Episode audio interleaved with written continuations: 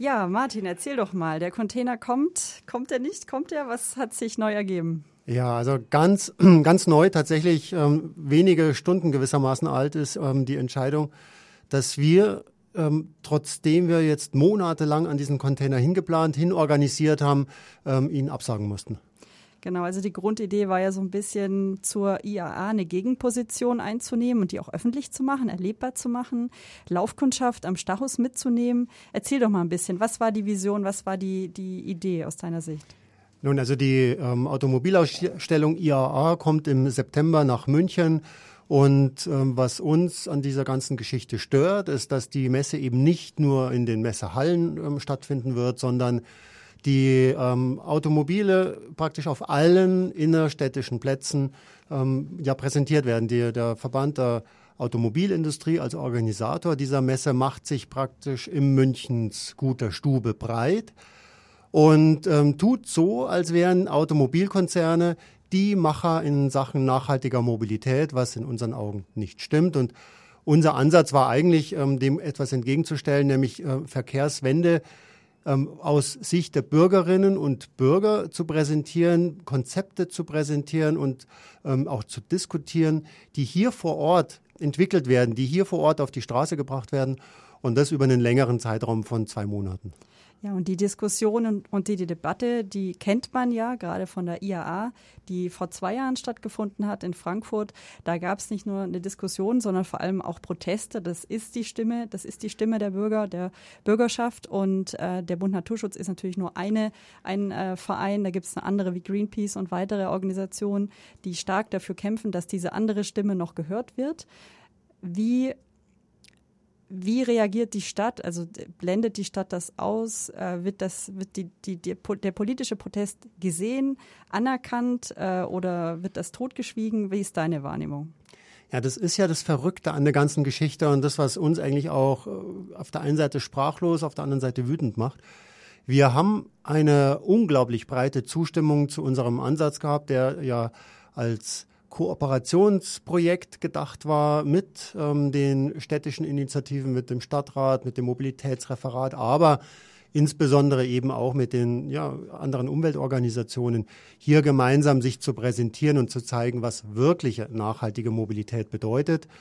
Und ähm, neben der politischen Unterstützung aus den, äh, ja, aus den Stadtratsfraktionen hatten wir die Unterstützung aus den Bezirksausschüssen hier in der Innenstadt. Wir hatten die fachliche Zustimmung aus dem Mobilitätsreferat, aus dem Klimaschutzreferat.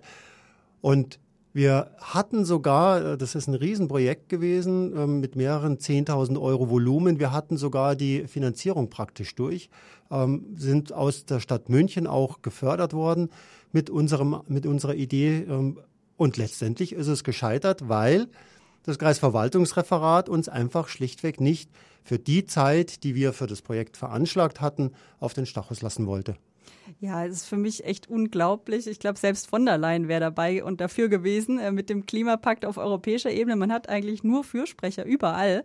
Ähm, wie kommt es dazu? Wie kann es sein, dass die, die Verwaltung am Ende dann äh, am längeren Hebel sitzt? Naja, das ist ähm, gewissermaßen auch für uns eine Lehrstunde gewesen, weil wir uns auch das nicht vorstellen konnten. Wir waren äh, der, also wir waren eigentlich wirklich euphorisiert, als es hieß, ähm, wir kriegen sogar aus äh, dem Topf des Mobilitätsreferates 25.000 Euro zur Verwirklichung des Projektes. Da haben wir so gewissermaßen schon angestoßen, haben gesagt, wow, die lange Vorarbeit seit äh, Ende letzten Jahres hat sich gelohnt. Und jetzt ist es so, dass eine Ordnungsbehörde wie das Kreisverwaltungsreferat natürlich zu Recht da nochmal draufschaut und ähm, auch sagen kann, ähm, wenn du irgendwas Rechtswidriges vorhast oder irgendwas, was technisch nicht geht, wenn beispielsweise jetzt die ähm, Decke auf dem äh, Stachus ähm, Untergeschoss, also der, der eigentliche Stachusplatz, ähm, diesen Container nicht getragen hätte, dann hätte man sagen können, das ist ja logisch, da kann man das dann halt nicht hinstellen. Aber es gab kein fachliches Argument. Das einzige, das einzige Argument, was ähm, uns gegenüber kommuniziert wurde, war, ähm, die städtischen Richtlinien sehen nicht vor, dass der Bund Naturschutz mit anderen Organisationen für mehrere Wochen bis zwei Monate hier einen Container präsentiert. Und das, muss ich sagen, sprengt mein, äh, meine Vorstellung von ja, Bürgerbeteiligung und Partizipation, weil ähm, auch eine internationale Automobilausstellung ist in den städtischen Richtlinien nicht vorgesehen. Hier, dass Autos praktisch auf acht großen innerstädtischen Plätzen präsentiert werden. Auch dafür hat man eine Lösung gefunden, aber für einen kleinen Container auf dem Stachus nicht. Ja, ich muss es vielleicht gerade für unsere Zuhörerinnen und Zuhörer nochmal ähm, ja, erklären vielleicht. Ähm, wer die IAA nicht kennt, kann sich vielleicht nicht vorstellen, wie groß die Flächen sind, wie pompös hier Autos, Automobile, Elektrofahrzeuge auch, natürlich alle möglichen, ähm, auch Verbrennerfahrzeuge äh, porträtiert werden. Aber man muss sich vorstellen, das Neue daran ist jetzt ja, dass diese Messe, dieses, dieses Vorhaben auf den öffentlichen Raum ausgeweitet wurde. Und die Idee hier ist, für die, die die IAA nicht kennen und für die, die die Idee IAA in der Innenstadt München nicht kennen, ganz kurz als Erklärung, es soll halt auf öffentlichen Plätzen wie dem Odeonsplatz, Marienplatz und anderen öffentlichen Orten eine Sperrung stattfinden und guten, sozusagen, also gut positionierten Automarken soll die Fläche vergeben werden. Vor allem auch Flächen in den Innenstädten, die eigentlich längst schon autofrei sind, weil es Fußgängerzonen sind. Das ist natürlich besonders ironisch an der ganzen Sache.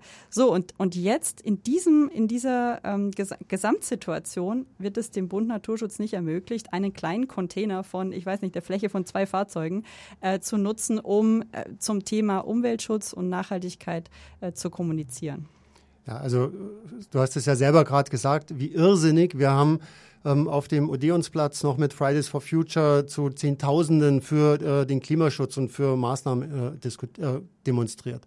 Und jetzt wird dieser Ort ähm, zum Ort der Präsentation von Automobilen und der einzige ähm, die einzige Idee, die von den Automobilkonzernen in, in Sachen nachhaltige Mobilität kommt, ist, den Verbrennungsmotor durch einen Elektromotor auszutauschen. Mehr ist da nicht inhaltlich. Das muss man ganz klar sagen. Ähm, alles andere, was äh, jetzt hier zum Teil auf den Webseiten und so präsentiert wird, ist nicht mehr, also nicht viel mehr als heiße Luft. Denn wenn man ein bisschen in die Tiefe geht und es hinterfragt, dann ähm, wird natürlich sofort auch auf den Seiten der internationalen Automobilausstellung dafür geworben, dass hier hochmotorisierte Sportwägen, wo die Ingenieure mal so richtig zeigen können, was sie eigentlich äh, drauf haben, präsentiert werden. Ähm, dann äh, sollen hier präsentiert werden Fahrzeuge für die Superreichen, die ganz exklusiv sich wirklich nur wenige leisten können. Also bitte äh, macht es von mir aus in irgendeiner Messehalle, wo keiner hin muss, aber doch nicht ähm, direkt den Leuten auf die Füße gestellt. Und ähm, dass wir jetzt hier mit unserem Konzept scheitern, obwohl wir politische Unterstützung gehabt hätten, das ist echt bitter. Ja, ist auf jeden Fall bitter. Und es ging ja auch darum, eine Diskussion anzuregen, zu entfachen. Es ging auch darum, Konzepte vorzustellen ähm, an konkreten Beispielen wie der Sonnenstraße oder dem Stachus, Begrünungsaktionen. Kannst du da vielleicht nochmal den Zuhörern erklären, was so angedacht war?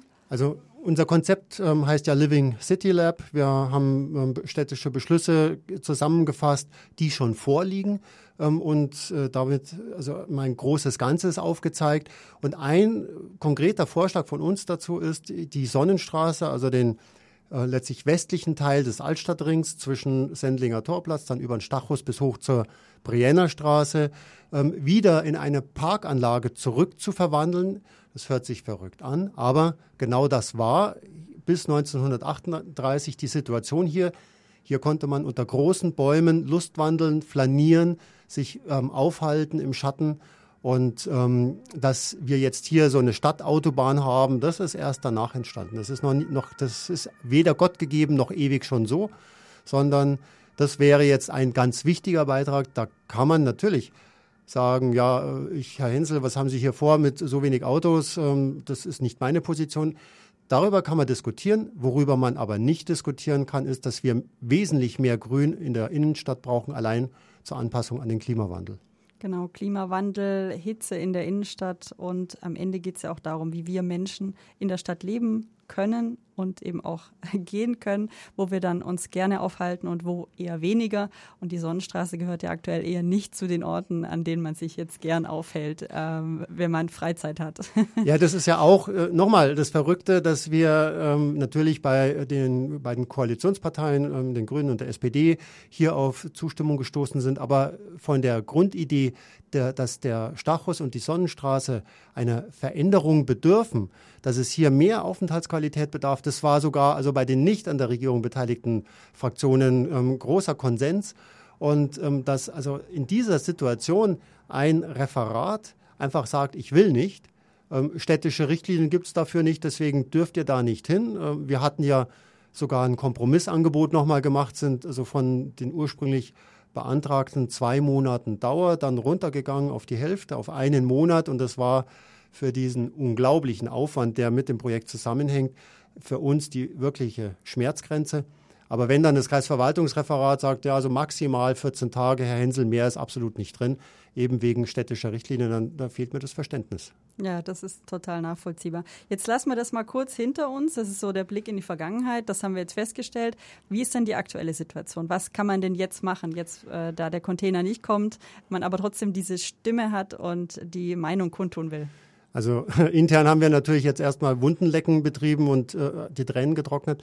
Aber äh, wir haben große Zustimmung in der Umweltszene, dass äh, für äh, unsere Idee hier irgendwie präsent zu sein. Wir werden, das machen wir gerade, prüfen, ähm, was von den Ideen sich auch in einem anderen Format äh, dort realisieren und präsentieren lässt. Wir werden mit Sicherheit nicht jetzt äh, uns verkriechen, den Kopf in den Sand stecken, sondern wir kommen auf die Sonnenstraße, wir kommen auf den Stachus, wie auch immer. Und äh, mein, das, München gibt hier echt ein schlechtes Bild ab in Sachen Partizipation und Bürgereinbindung in eine Mobilitätswende und das wollen wir so nicht auf sich, auf, auf, auf sich beruhen lassen. Genau, Mobilitätswende ist ein Begriff, den wir ähm, häufig verwenden. Wollen wir den vielleicht auch nochmal für die Zuhörer erklären? Was verstehen wir denn unter Mobilitätswende? Also Mobilitätswende ist nochmal ein bisschen breiter gefasst als reine Verkehrswende. Im Grundsatz gesagt bedeutet es, dass man also sowohl äh, hinsichtlich des Verkehrsmittels, also Auto, Fußrad, öffentlicher äh, Verkehr, weg vom Auto hin zu den ähm, umweltverträglichen Varianten kommt, dass man den Straßenräumen umverteilt, dass man aber darüber hinaus auch die Notwendigkeit, mobil zu sein, hinterfragt. Also warum muss denn Arbeiten, Wohnen, sich erholen und Einkaufen so getrennt sein, dass ich unterwegs sein muss? Also diese erzwungene Mobilität ist auch ein ganz wesentlicher Teil bei der Diskussion um die Mobilitätswende. Und da spätestens an dieser Stelle ähm, sind die Automobilkonzerne völlig blank. Darum geht es bei denen überhaupt nicht. Es gibt natürlich Forschungseinrichtungen, da wird dann, werden schon Visionen gezeichnet, aber dass da äh, groß in Stadtgeschehen mit, äh, da mitgearbeitet wird an einer nachhaltigen Lösung, kann ich mir so auch nicht vorstellen. Ja, also das wäre unser Ansatz gewesen und wir gucken jetzt mal, ähm, was, was wir noch hinbringen. Ähm, wer aktiv mit einsteigen will, einfach bei uns melden, Bund Naturschutz. Ähm, ja, wir sind optimistisch. Ja, danke, danke und bis bald.